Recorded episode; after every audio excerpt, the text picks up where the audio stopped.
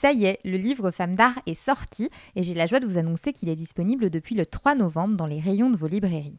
Merci à tous ceux et à toutes celles qui l'ont déjà acheté et merci aussi pour vos retours qui me font très chaud au cœur. Si vous n'avez pas encore votre exemplaire, j'espère du fond du cœur que la lecture du livre vous plaira.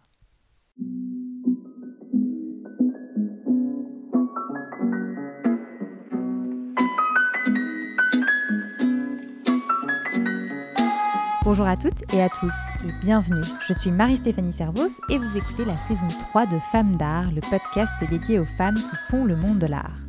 Depuis deux ans maintenant, je vous emmène à la découverte d'artistes reconnus ou débutantes en poussant les portes de leurs ateliers, de leurs studios, mais aussi celles des musées et des galeries. Je reçois aussi des femmes collectionneuses, galeristes, curatrices, entrepreneurs, historiennes de l'art. Ces femmes me parlent de leur parcours, de leur rapport à l'art, des artistes qu'elles admirent, de création, d'inspiration et de leur vision du monde de l'art aujourd'hui.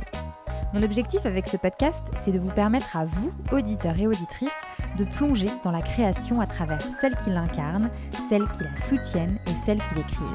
Je vous donne aussi rendez-vous tous les jours sur Instagram où je partage le travail de mes invités. Femmes d'art, c'est parti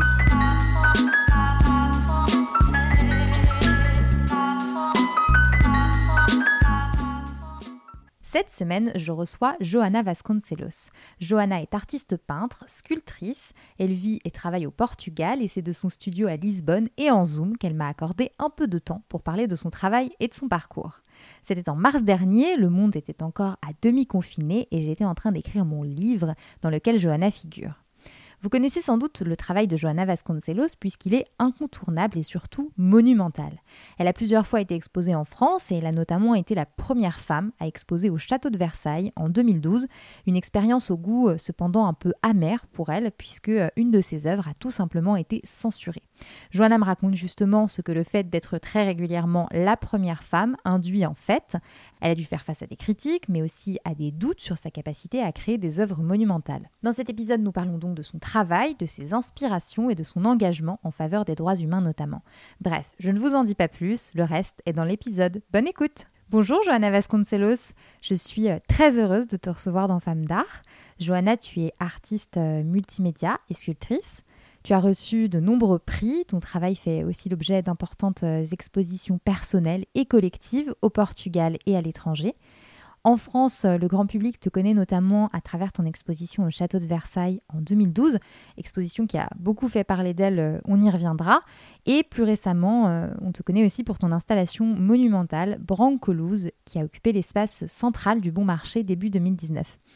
Alors bien sûr, ton travail, euh, ce n'est pas que ça, on, va aussi en parler. Johanna, tu t'es vraiment imposée dans le milieu de l'art contemporain avec ton travail et tes œuvres incontournables, euh, parce que euh, ce sont des œuvres aux dimensions impressionnantes, engagées, mais aussi pleines d'humour. Quand on voit ton travail, on ne peut pas s'empêcher de, de, saluer l'imagination fertile, le goût pour la provocation et la transgression. Tu vois les choses en grand, mais toujours avec un message derrière, et c'est ça que je trouve vraiment super intéressant. Mais avant tout, moi je voulais d'abord savoir à quand remonte ton intérêt pour l'art et est-ce que c'était quelque chose qui faisait partie de ton éducation? Euh, Bon, d'abord, merci de, m'avoir invité. C'est un plaisir d'être parmi euh, aussi importantes femmes que je crois que tu as interviewées. Euh, en fait, mon parcours est un parcours assez diversifié. Fait, je fais surtout de la sculpture. Mais j'ai commencé mes études par la joaillerie et le dessin. Et après, j'ai commencé à faire de la sculpture, mais en fait, j'ai toujours fait un peu d'installation aussi, ce qui fait que mon parcours est non seulement la sculpture traditionnelle, mais l'installation, la sculpture d'art public, l'espace public, la relation entre l'architecture et la sculpture. Alors, je, je prends différents chemins et euh, voilà, et c'est vrai que maintenant je fais 27 euh, ans de travail. Et euh, avec plaisir, je peux dire que j'ai exposé en plein de pays dans le monde. J'ai fait plein d'expositions, non, non, seulement individuelles, mais collectives. Et j'ai eu le plaisir aussi de, de, travailler avec beaucoup de commissaires, commissaires d'art très importants. Et en fait, c'est un parcours qui, qui est devenu une façon de vivre. ce n'est pas euh, une, ce n'est pas un, travail, ce n'est pas un boulot, c'est une façon euh, d'être euh, dans le monde. Le fait que j'ai devenu artiste, c'est un, c'est pas quelque chose qu'on décide vraiment, c'est dans le parcours qu'on dans le parcours qu'on choisit, qu'on choisit quand on a 15, 15, 16 ans au Portugal, il faut qu'on choisisse un, un domaine. Et moi, j'ai choisi le domaine artistique. J'ai pris mes cours dans, le, dans un lycée d'art déjà. Et après, j'ai parti dans une école privée. Mais en fait, au début, on ne sait pas euh, vraiment qu'est-ce qu'on va choisir? On peut aller un peu. Moi, au départ, je, je, pensais que j'allais faire architecture. Après, j'ai fait une année de design et ça ne m'a pas plu non plus. Après, j'ai choisi la joaillerie. J'ai fait la joaillerie pendant euh, six ou sept ans, mais ce n'était pas, pas non plus le domaine le plus intéressant pour moi. J'ai fait le dessin aussi. Et j'ai découvert la sculpture fur et à mesure que j'avançais dans ma, dans ma recherche artistique parce qu'il y a tellement de choses à faire que où on est très certain dès le départ que ça arrive, ou alors on découvre euh, en faisant le chemin. Ça veut dire c'est c'est le courage d'y aller qui est plus important que vraiment. Euh, Mais est-ce que tu te souviens peut-être euh, de ta rencontre avec l'art? De rencontrer l'art, c'est quelque chose que ça a été toujours présent. Ma, ma mère, elle a fait des cours de décoration. Mon père, il est photographe. Ma grand-mère, elle est peintre. Elle était peintre je crois que j'ai toujours euh, grandi parmi l'art. Ça veut dire que, bon, il y a des gens qui n'ont aucune relation, mais moi, heureusement, j'ai une famille qui a. Ma tante, elle est écrivante, elle est poétise. Alors, euh, c'est vrai que l'art, elle était toujours euh, autour de moi. Mon, père, il était, et ma mère, elles étaient copains avec plein d'artistes. Alors, pour moi, les artistes, ce n'était pas quelque chose de, de, étrange, tu vois, une personnalité qu'on ne connaissait pas trop, des, une version de, du monde euh, plus euh, abstraite, c'était quelque chose que je connaissais. Quand j'ai choisi les cours d'art, personne n'était très étonné ou, quel, ou j'ai pas eu, tu vois, ce qui se passe beaucoup avec les familles. Ah, pourquoi tu prends ça? Tu gagneras jamais de l'argent.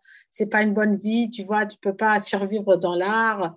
Il y a tous ces concepts euh, que dans ma famille n'existaient pas il y avait déjà des artistes, alors c'était ok, un, autre artiste, c'est normal, c'est pas.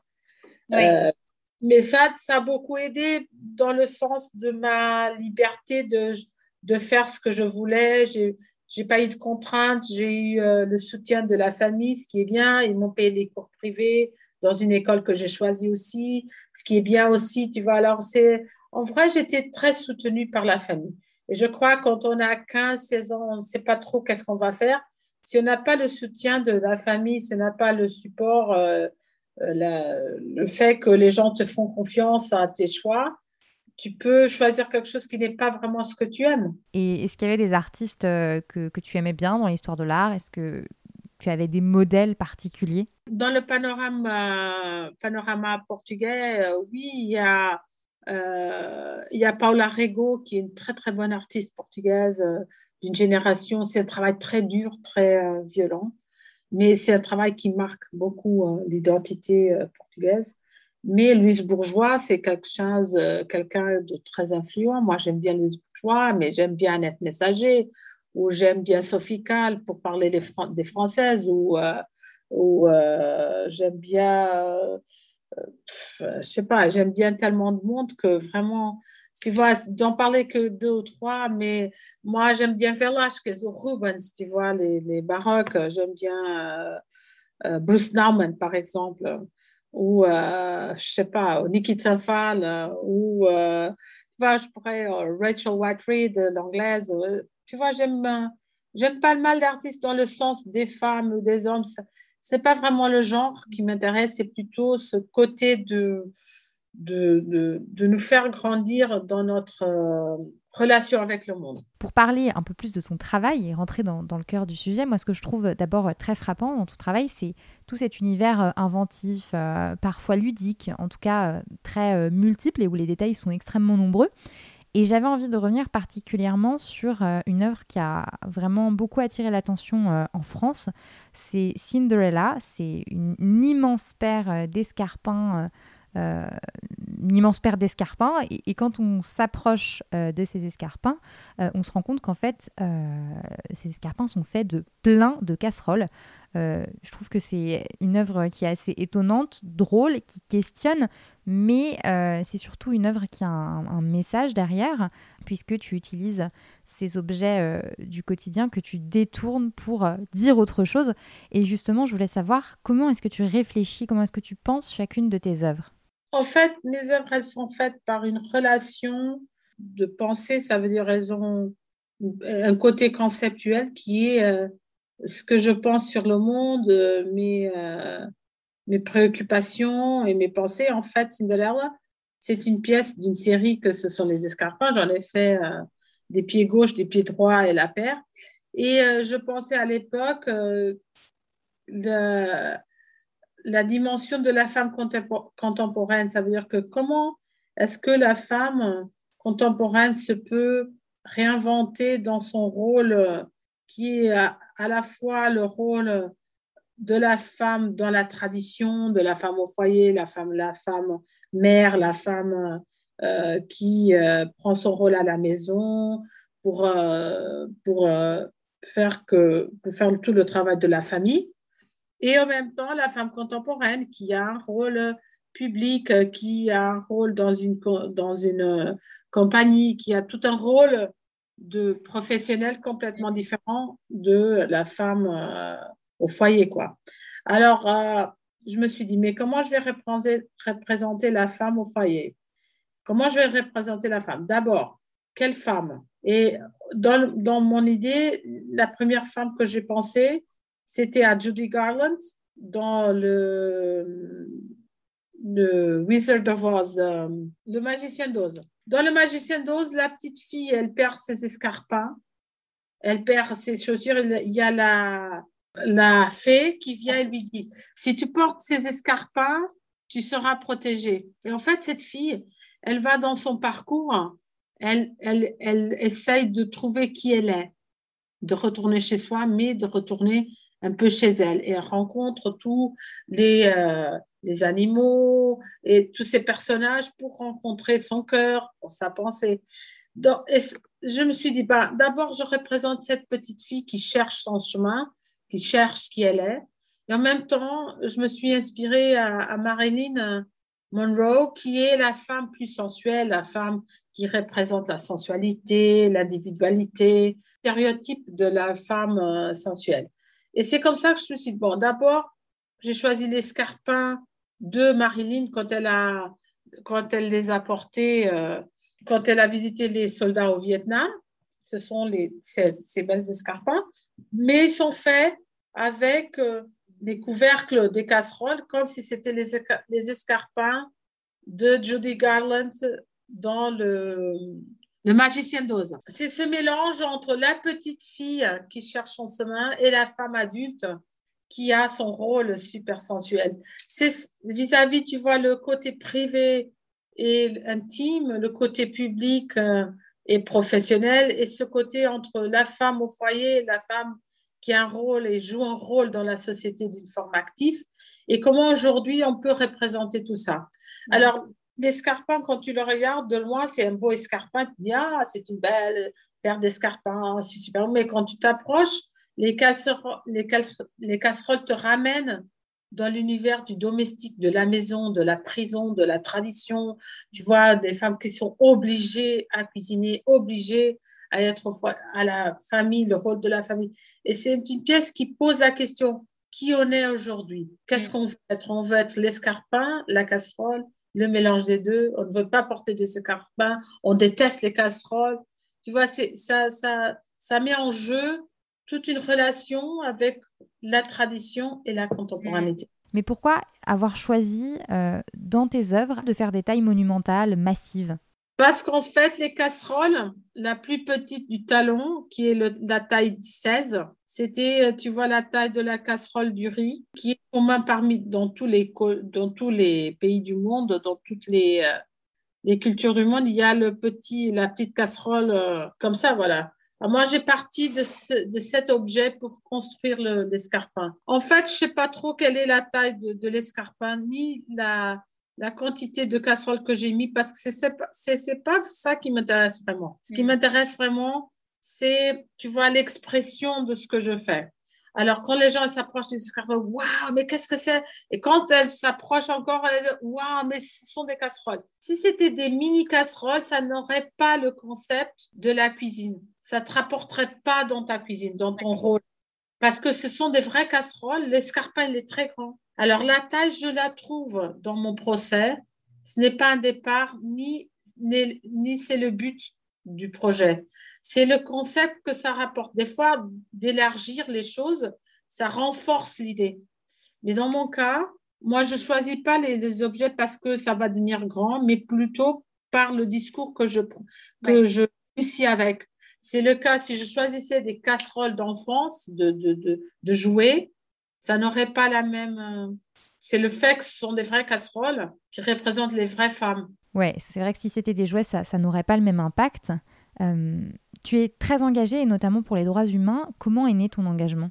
Il est né en fait de, l'expérience de vie que j'ai, parce que moi, dans ma courte carrière et dans ma courte vie, c'est vrai que j'étais dans plein de situations où j'étais la première femme à Versailles, où j'étais la première femme de la première biennale à Venise, où j'étais la première femme en tant que portugaise à exposer au Guggenheim, j'étais la première femme. Tu vois, c'était tellement de fois où j'étais la première femme, je me suis dit, mais qu'est-ce qui s'est passé au monde que je suis la première femme? J'ai juste 40, 42, 43, ouais, j'ai 49. Et tu vois, j'ai 49 ans, j'étais la première femme plein de fois.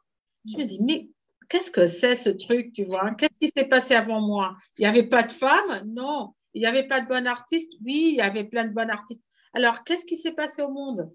C'est vrai que le monde n'était pas aussi ouvert comme c'est aujourd'hui et les autres femmes n'ont pas eu la même chance que moi. Ça veut dire qu'elles n'étaient pas traitées de la même façon que les hommes. C'est comme ça que tu as pris conscience que, que les femmes n'étaient pas traitées de la même manière que les hommes? C'est comme ça que qu'est qu né ton, ton engagement en étant la première femme à chaque fois? Ouais, ouais. Parce que c'est pas amusant que tu sois la première. Tout le monde dit Oh, super bien. Non, ce n'est pas amusant d'être la première. Parce que des fois, tu te rends compte dans des rôles où personne n'y était avant toi. Alors, il y a plein de problèmes. Les gens, sont. Tu vois, tout le monde te regarde, oui, mais est-ce que tu sais vraiment qu'est-ce que tu vas faire?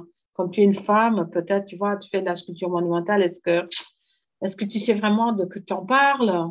Tu vois, il y a plein de choses qui sont horribles d'être la première la doute, la question, pourquoi toi euh, C'était pas, tu vois, très amusant. Hein oui, effectivement, j'imagine. Et, et, comment est-ce que tu as vécu le fait justement d'être dans, dans, ce monde de l'art euh, une femme? Enfin, est-ce que tu as été euh, toi-même discriminée? Est-ce que tu as peut-être fait face à des comportements spécifiques?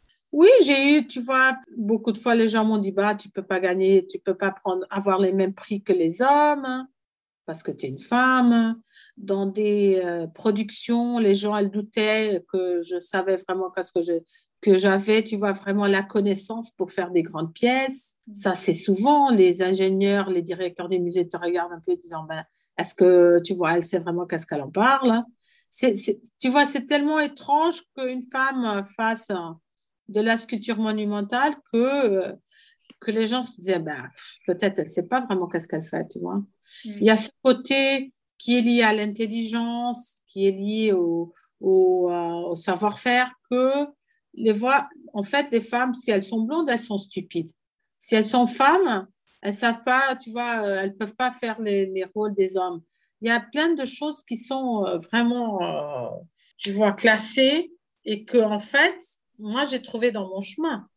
Et je me suis dit, non, moi, tu vois, d'être en avance, c'est pas très rigolo la plupart des fois parce que c'est très créatif, c'est très intense, mais euh, il y a l'autre côté qui est euh, les ouais. gens t'y pas vraiment. Hein. Et alors effectivement, tu as été la première femme euh, à Versailles en 2012 à, à exposer et, et, tu souhaitais y présenter une œuvre normalement que tu aurais dû présenter mais qui n'a pas été montrée, à Noiva. Euh, la mariée, c'est euh, une œuvre qui avait déjà été présentée à la Biennale de Venise en 2005. C'est un immense lustre qui est en fait composé de milliers de tampons hygiéniques. Euh, et, et, cette œuvre a tout simplement été refusée. pourquoi et, comment tu l'as vécu Bon, d'abord, j'étais invitée par Jean-Jacques Ayagon. Au départ, on avait fait tout le layout de cette expo avec Jean-Jacques et on avait, tu vois, prévu la pièce à Versailles. C'était une pièce qui partenait, tu vois, à mon discours personnel. C'est la pièce plus importante de ma carrière parce que, comme j'ai dit avant, c'était la pièce qui était présentée à la Biennale de Venise par la première Biennale commissariée par des femmes et c'est vrai que c'est une pièce importante dans l'histoire. Et voilà, c'était prévu. J'arrivais à Versailles, j'étais très contente.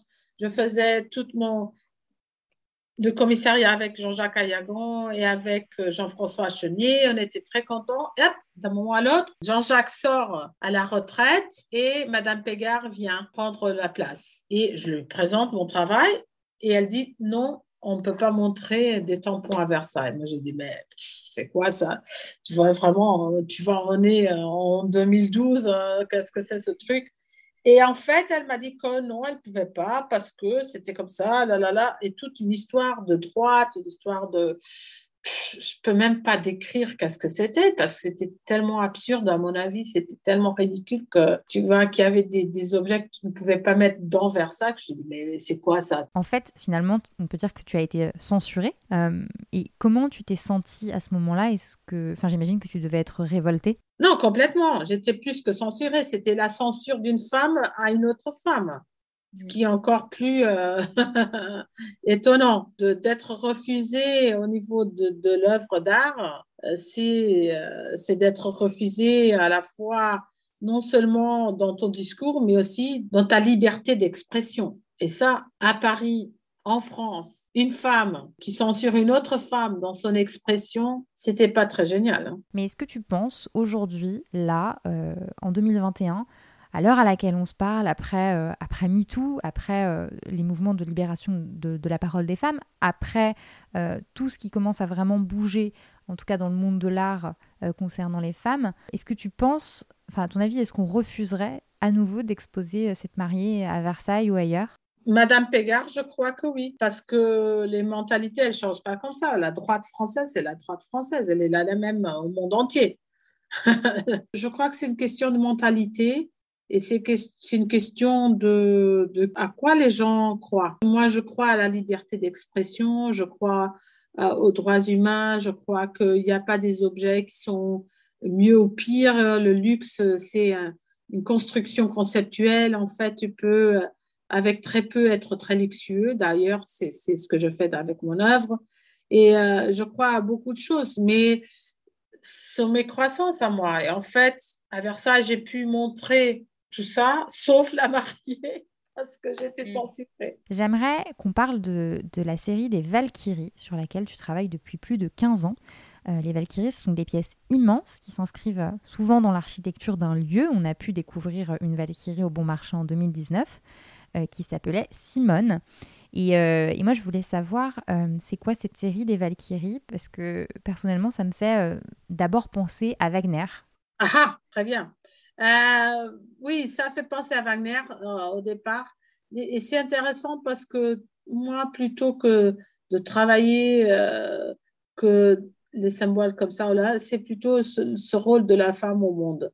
En fait, les déesses norvégiennes, il y avait les déesses norvégiennes qui étaient les Valkyries. Et les Valkyries, elles survolaient le champ de bataille elles étaient neuf ou plusieurs. Elles survolaient, elles étaient des femmes très fortes, des guerrières. Et elles redonnaient la vie aux braves guerriers qui étaient morts dans le champ de bataille. Mais les braves guerriers, il fallait qu'ils travaillent pour Valhalla, pour les dieux. Ça veut dire qu'elles choisissaient les braves guerriers pour continuer, pour que dans une deuxième vie, ils pouvaient aider les dieux. Et c'est un rôle très intéressant parce que c'est un rôle de, un rôle de la femme guerrière, de la femme déesse, de la femme qui fait un choix pour le bien, un choix pour, euh, pour, euh, pour que le, le futur du monde soit meilleur. Et, et dans ce sens-là, Wagner, il a fait le ta ta ta ta ta ta ta ta ta. C'est ce côté guerrière, mais c'est très masculin. Et quand tu écoutes Wagner, tu dis, ah, ça, il a raté un petit peu le truc. Euh, Ok, c'est bien, mais où, est la femme euh, chez Wagner? Elle n'est pas là. Alors je me suis dit, je rajoute la femme. Alors, j'ai fait ces, pièces, ce sont, elles sont très sensuelles, elles sont très grandes, très volumineuses. Tu vois, elles ont tout un côté euh, euh, de, des formes rondes, mais qui, qui ont un, raccord avec l'espace. Et on a l'impression qu'elles sont arrivées et qu'elles se sont garées là-bas et qu'elles vont, elles vont continuer leur chemin quelque part d'autre. Et, c'est ça qui est sympa. tu as l'impression d'être dans la présence d'une dieuse, d'une valkyrie. Et après, je choisis les noms selon les femmes importantes des lieux où on est. Ça veut dire si, euh, par exemple, au Danemark, c'était Ran. Ran, c'est la dieuse de, de, de, la mer, des tempêtes, la dieuse des grands courants, tu vois, c'est la dieuse de, de l'eau. Et j'ai fait une relation avec, euh, avec cette, euh, déesse euh, danoise et pas tout le monde était très d'accord parce que Ran, elle est un peu, tu vois, la tempête. Et en fait, les gens se disaient, mais peut-être qu'elle n'est pas très sympa. Oui, mais ça n'intéresse pas. Des fois, les femmes ne sont pas sympas. Tu vois, c'est ça. Alors, à Paris, c'était Simone. C'était Simone, de, Simone Veil, Simone de Beauvoir. Tu vois, c'est l'idée de la Simone, de cette, princesse qui parle euh, son identité, de qui elle est, tu vois, ce côté très... Euh, alors, je choisis toujours euh, une femme qui était importante dans le, dans le contexte où je suis en train d'exposer, dans la culture qui m'entoure. On a parlé au tout début de notre échange de ton engagement et tu es effectivement très engagé puisque on ne le sait pas forcément, mais tu as créé une fondation qui a pour mission de soutenir les créateurs et les créatrices et tu as aussi créé des bourses d'études pour étudier l'art au Portugal. Euh, tu soutiens de nombreuses causes à travers des campagnes ponctuelles ou des ventes caritatives. En tout cas, tu es très très impliqué. Pourquoi est-ce que tout cela te, tient à cœur? Euh, Tu sais, quand j'étais euh, une étudiante, quand j'étais à l'école, il y avait très peu de concours et de soutien d'art contemporain ici au Portugal. Et en fait, il y a une peintre, Maluda, qui a fait un prix de peinture et elle était décédée déjà. Elle a laissé toute sa fortune pour à, son. Elle a laissé sa fortune pour être gérée que pour donner des bourses à des jeunes artistes. Et en fait, une année, je suis allée avec une copine qui, qui a fait partie du concours et qui a gagné. Je me suis dit, ça, c'est bien qu'une femme, tu vois, que. En plus, les gens, elle disaient pas très bien de son œuvre. Elle était pas mal comme, comme peintre. Mais en fait, elle a gagné beaucoup d'argent. Elle était très populaire au Portugal. Personne ne la connaissait trop euh, au niveau étranger. Mais elle avait laissé cette, euh, cette bourse des études. Et ma copine, quand elle a gagné, elle était très contente. Elle a pu acheter plein de trucs, des pinceaux. Et Elle a fait un très bon travail avec l'argent qu'elle a gagné. Et je me suis dit, un jour, hein, si j'arrive à être connue, je vais faire la même chose. Je vais aider les autres. Ce côté qui est de renvoyer ce que le monde ou l'univers t'a donné. Si, si l'univers t'a donné en plus, il faut que tu le, renvoie vers les gens qui ont moins que toi. Et ça, je l'ai appris avec Mouloud. Je me suis dit un jour, si j'arrive à gagner suffisamment d'argent, dès que j'ai euh, ce qui est euh, pour maintenir le studio et ma famille et tout, je vais aider les autres parce que c'est ça, tu vois, le monde, c'est un peu. Euh, si Mouloud n'aurait pas fait ce qu'elle a fait, ma copine n'aurait pu, pu être artiste. Moi, tu vois, c'est un peu, tu vois, ce côté de d'être engagé euh, avec l'univers et avec toutes les choses que l'univers te donne à toi et que toi, tu donnes à l'univers. C'est un peu euh, ce côté. Moi, je suis très contente et heureuse de, de, à travers mon travail, euh, pouvoir soutenir des jeunes artistes et de leur donner la chance d'être artistes encore. Et ça peut être dans la musique, dans la scénographie, dans, tu vois, dans la danse. C'est pas vraiment dans la composition. J'ai un jeune très doué qui fait, finit euh, un cours de, de, de composition en Hollande, à Rotterdam, tu vois, et je suis très contente de pouvoir dire, OK, j'ai aidé ce jeune, tu vois, à devenir compositeur, c'est super. Que le monde m'a donné cette chance, tu vois, c'est plutôt que, que j'ai eu l'opportunité de, de pouvoir le faire pour quelqu'un d'autre. Et ça, ça me renvoie à un esprit de, de que quand tu t'engages vraiment avec ton cœur et avec euh, ce que tu fais, si tu fais avec euh, la vérité, avec l'amour et avec un sens de, de contribution, ce n'est pas un, caprice, tu vois, d'expression, mais plutôt quelque chose qui vient de, de tes idées profondes, de qui tu es vraiment. Le reflet du monde vers toi, c'est que, OK, ça vaut le coup et comme ça, tu peux aider d'autres à le faire encore. Et c'est comme ça qu'on continue à évoluer, je crois, si on nous aide euh, uns aux autres. Moi, je crois à ça. Moi, tu vois, je ne donne pas beaucoup de bourses. Je donne les bourses que je peux avec l'argent que j'ai gagné l'année euh, précédente. En fait, si on a plus d'argent, on donne plus de bourses. Si on a moins d'argent, on, donne moins. Mais tous les années, on aide quelqu'un. Et c'est ça qu'on aide 3, 4, 2, ça dépend. Mais euh, tu vois, à présent, on a déjà des gens qui ont fini leur cours et qui sont déjà en train de travailler en tant qu'artistes et d'autres que non. Et c'est comme ça. Mais je fais ce que je peux, moi. Dernière question. Quand pourra-t-on te revoir en France? Alors, euh, je suis en train de travailler dans le projet euh, des années croisées, Portugal en France, qui sera en 2022. Et euh, je suis en train de préparer un projet pour la Sainte-Chapelle à Vincennes. Et ça pourra être une Valkyrie ou un autre projet. Mais je serai en 22, au mois, je crois, de mars, dans une année, euh, mars-avril, je serai dans la Sainte-Chapelle à Vincennes. Ça, c'est certain. Très bien, c'est noté. Bah, on, a hâte, euh, on a hâte d'y être. Merci beaucoup, Johanna. Oui, merci. Et voilà, Femme d'art, c'est fini. Merci beaucoup d'avoir écouté cet épisode. S'il vous a plu, n'hésitez pas à lui mettre 5 étoiles et à le partager avec vos proches. Quant à moi, je vous dis à dans deux semaines pour un nouvel épisode et à tout de suite sur le compte Instagram de Femme d'art.